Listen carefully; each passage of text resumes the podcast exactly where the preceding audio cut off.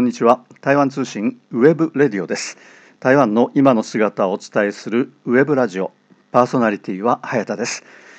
さて今回は台湾が水素に注目。日本との提携に期待。と題して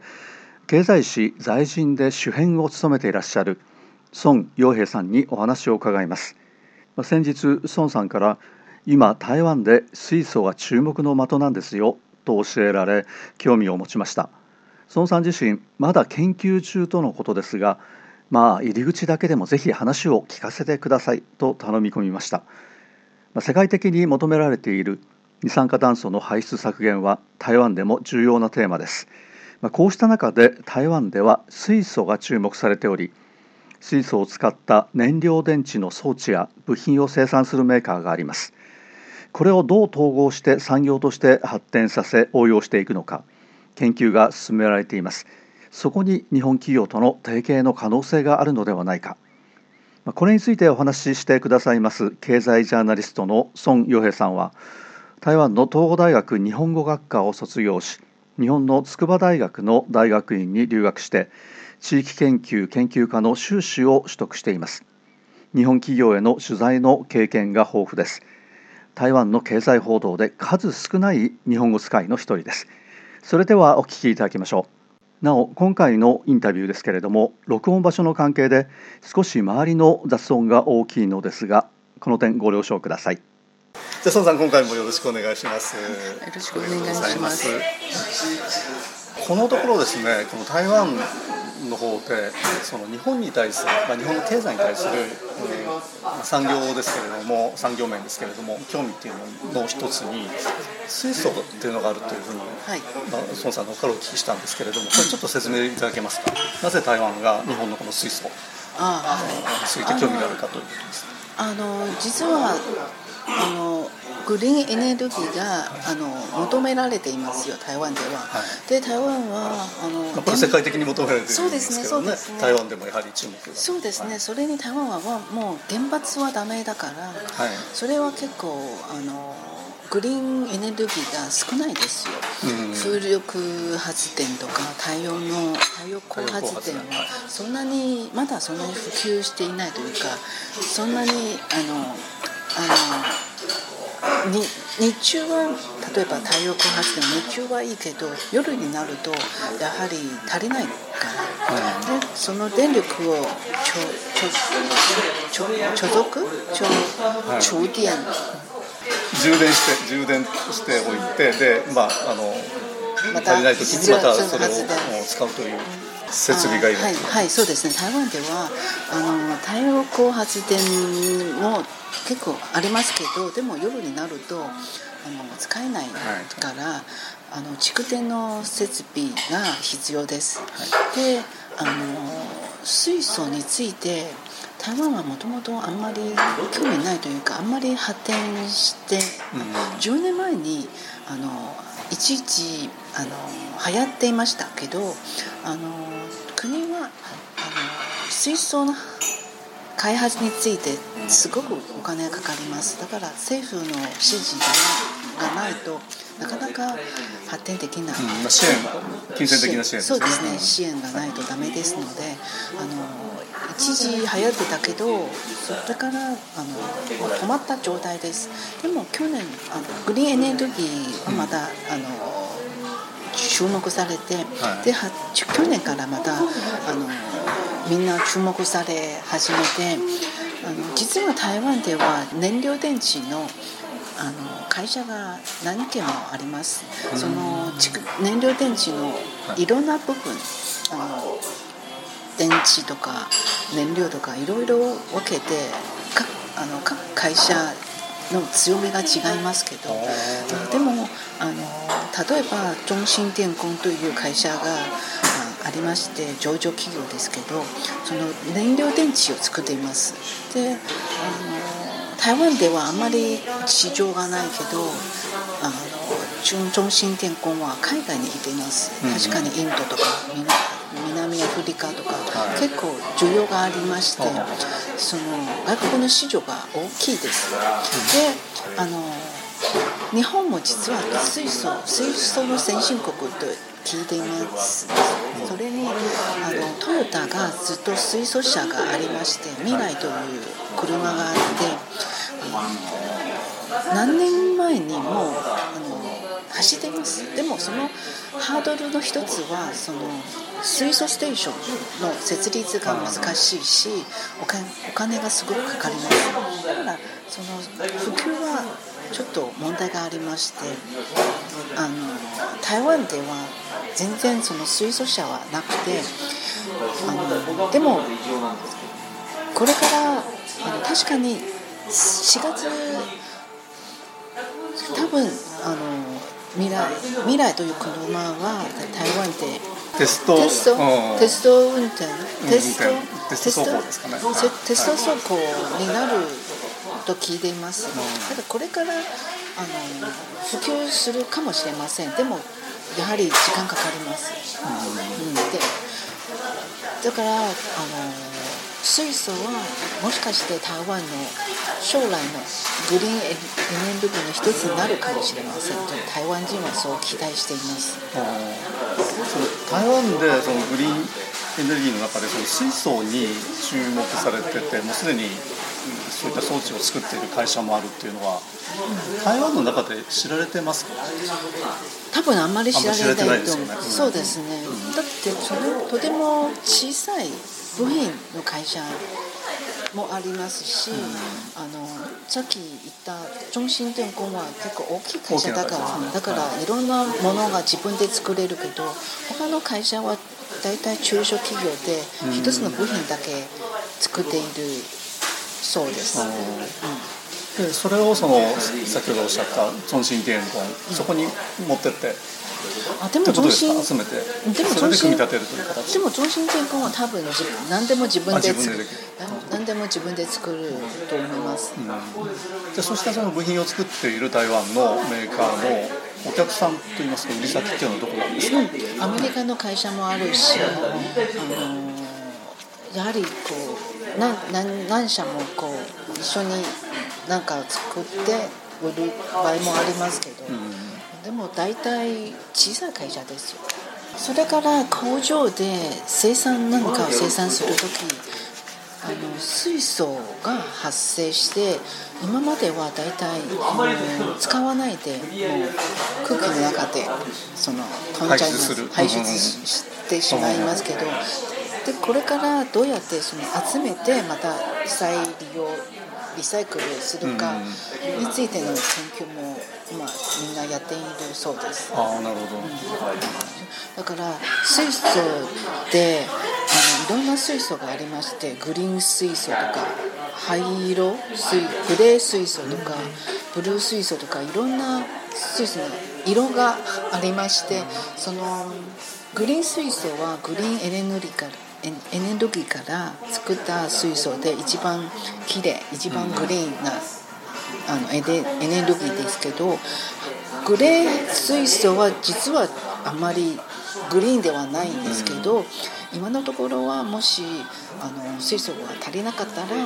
とりあえずそのグレー水素を使ってもいいんじゃないかなってみんな言っています。でももちろん最終目標はやはりグリーン水素です。水素です、でもグリーン水素はやはりあの地域によって違います。国によって違います。例えば中国ではあの土地が広いから土地が国土が大きいから、あの例えばモモンモンゴルとかチベットとか、そんな太陽光がいっぱいある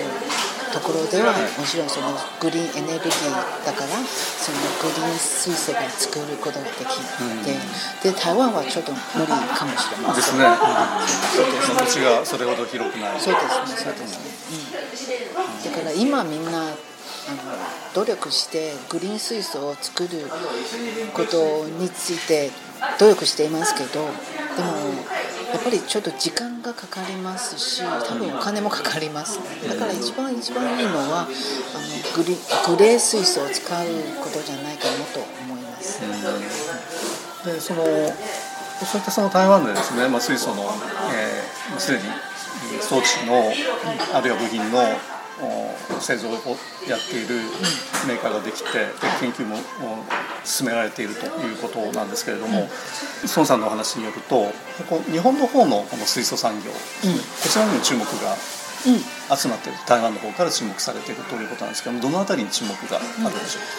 うか、例えばこれからあの石油は使っちゃダメですよね、はい、あのだんだん減らしていくとそうそうです。だから、あのガソリンステーションはもうなくなるんじゃないか、うん、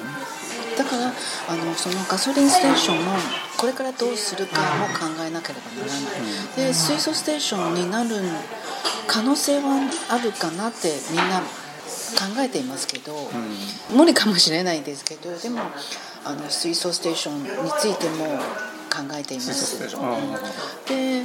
あのまた例えば水素運搬の船。日本にもその船はもうできています、うん、オーストラリアから水素をあの運んで日本に運搬してきます。であのその途中にあのに台湾にもよってあの水素を販売している販売してもできるんじゃないかなってオーストラリア政府も考えているそうです。だからあのオーストラリアは確かにグリーン水素水素だから、あの一緒に使ってもいいんじゃないかなって 思っているそうです。日本も台湾も、そのオーストラリアのグリーン水素を使うことについて話し合っているそうです。それは水素そのものをそうそう。です。えー、を運搬してくると。そうです。でそれはグリーン水素として作れるところで作ってもらってそれを台湾に持ってきたりあるいは日本に持ってきたりまあそれぞれわけですからと、うん、そうですね、で台湾の場合はそれを使うそのいわゆる燃料電池これが得意だと、そうですね。そういった構造ですか？そうですねそうですね。燃料電池。はいまあその輸送ステーションというのが出てきましたけれども、水素を作る装置そのものについても、まあ、日本がかなり進んでいるというふうに。岩谷は